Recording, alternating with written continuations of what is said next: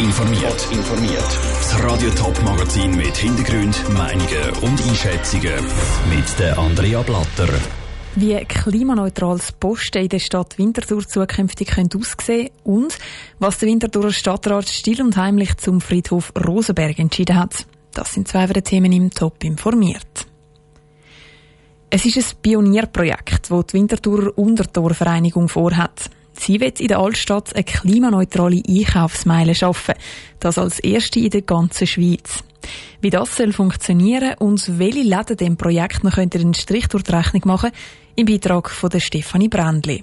Klimaneutral in der Winterthurer Altstadt shoppen. Das ist das Ziel, das sich die Untertorvereinigung bis im Jahr 2030 gesetzt hat. Das Projekt macht sie aber nicht nur der Umwelt zu lieb, sondern auch mit der eigenen Zukunft im Hinterkopf, sagt der Urs Schoch, Präsident der Untertorvereinigung und Seniorgeschäftsführer der Papeteriebüro Schoch. Das Aktioneln auf der Gas finden wir nicht mehr sinnvoll, sondern wir wollen auf eine andere Art und Weise sympathisch bei unserer Kundschaft wirken.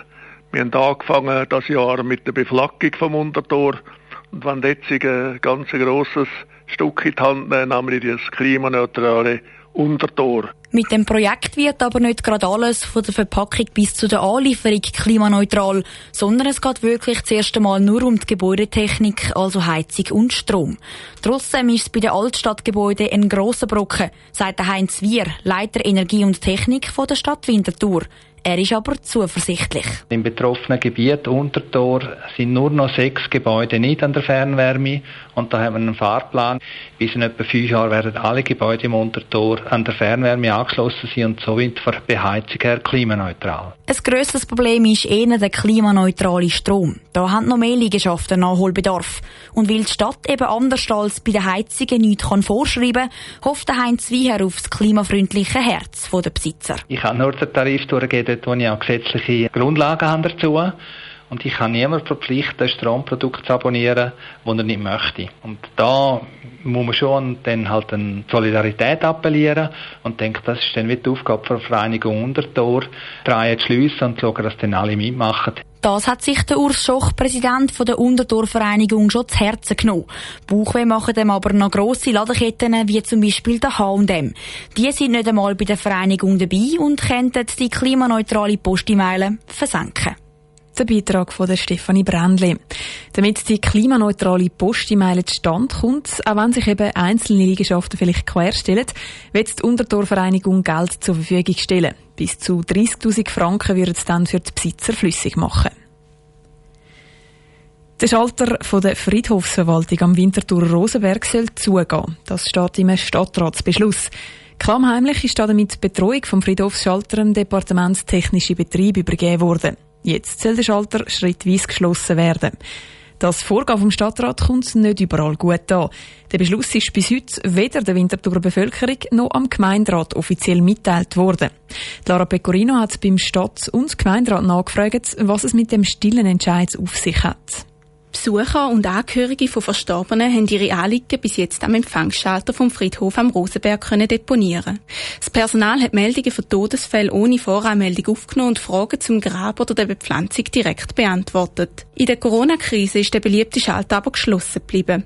Das hätte gut funktioniert. Jetzt strebt das Departement Technische Betrieb die definitive Schliessung vom Friedhofschalter an. Der zuständige Stadtrat Stefan Fritschi äußert sich vorsichtig diplomatisch. Wir haben im Stadtrat beschlossen, dass wir aufgrund von der Nachfrage können die Schalteröffnungen genau ausrichten. Das heißt, wenn weniger gefragt ist, dass man dann auch mit der Zeit den Schalter weniger lang offen hat und wenn es wirklich Nachfrage nicht mehr da ist, dass man sogar den Schalter würde schliessen. Todesfälle sollen künftig nur noch mit Voranmeldung gemolden werden. Außerdem wird ein elektronisches Grabregister erstellt, das die Standort der Gräber online verfügbar macht.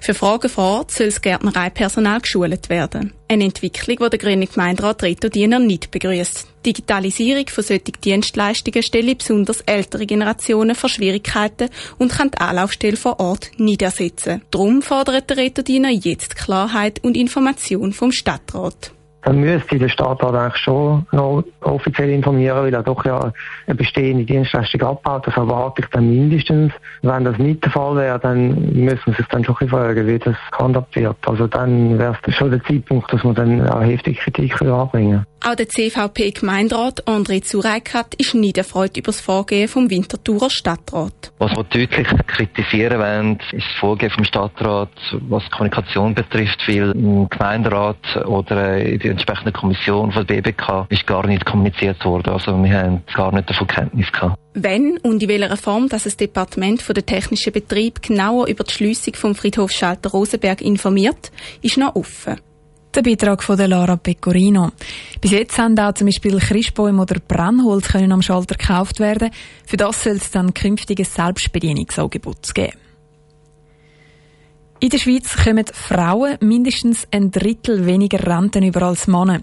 Der Schweizerische Gewerkschaftsbund wird am heutigen Equal Pension Day auf das aufmerksam machen und stellt verschiedene Forderungen. Cosette Espinosa. Der Equal Pension Day hat der Schweizerische Gewerkschaftsbund ins Leben gerufen. Es geht darum, darauf aufmerksam zu machen, dass Frauen in der Schweiz nicht nur weniger Lohn bekommen als Männer, sondern obendrauf auch weniger Rente, erklärt Gabriela Medici, Zentralsekretärin vom SGB. Der Equal Pension Day bedeutet nichts anderes, als wenn man aufs Jahr raus schaut, dann bekommen die Frauen bis Ende Jahr im Vergleich zu den Männern keine Rente mehr, ab heute. Und zwar mindestens ein Drittel weniger Rente bekommen die Frauen im Vergleich zu den Männern.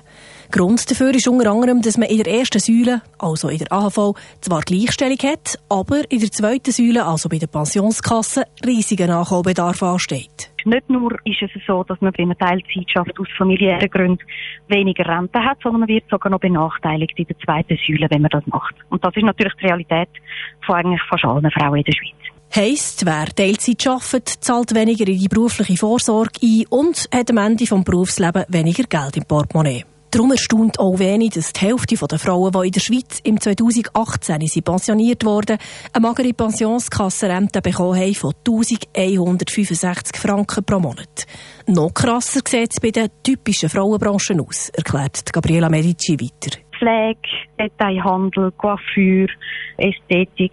Dann sieht man, dass dort in diesem Bereich Pensionskassenrenten von 500 bis 800 Franken monatlich normal sind. Dank der AHV, die auch pensionierte Frauen bekommen, kann der Lohn- und Rentenrückstand verkleinert werden. Aber auch hier beträgt die maximale Summe 2370 Franken monatlich. Und auch das lenkt nicht aus. Und heisst für fast 11 Prozent von allen Frauen, dass sie direkt beim Renteneintritt müssen Ergänzungsleistungen beantragen, damit sie überhaupt über die Runde kommen. Cosette Espinosa hat berichtet.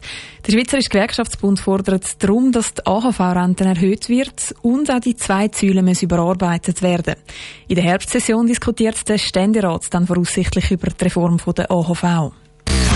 Top informiert, auch als Podcast. Mehr Informationen gibt's auf toponline.ch.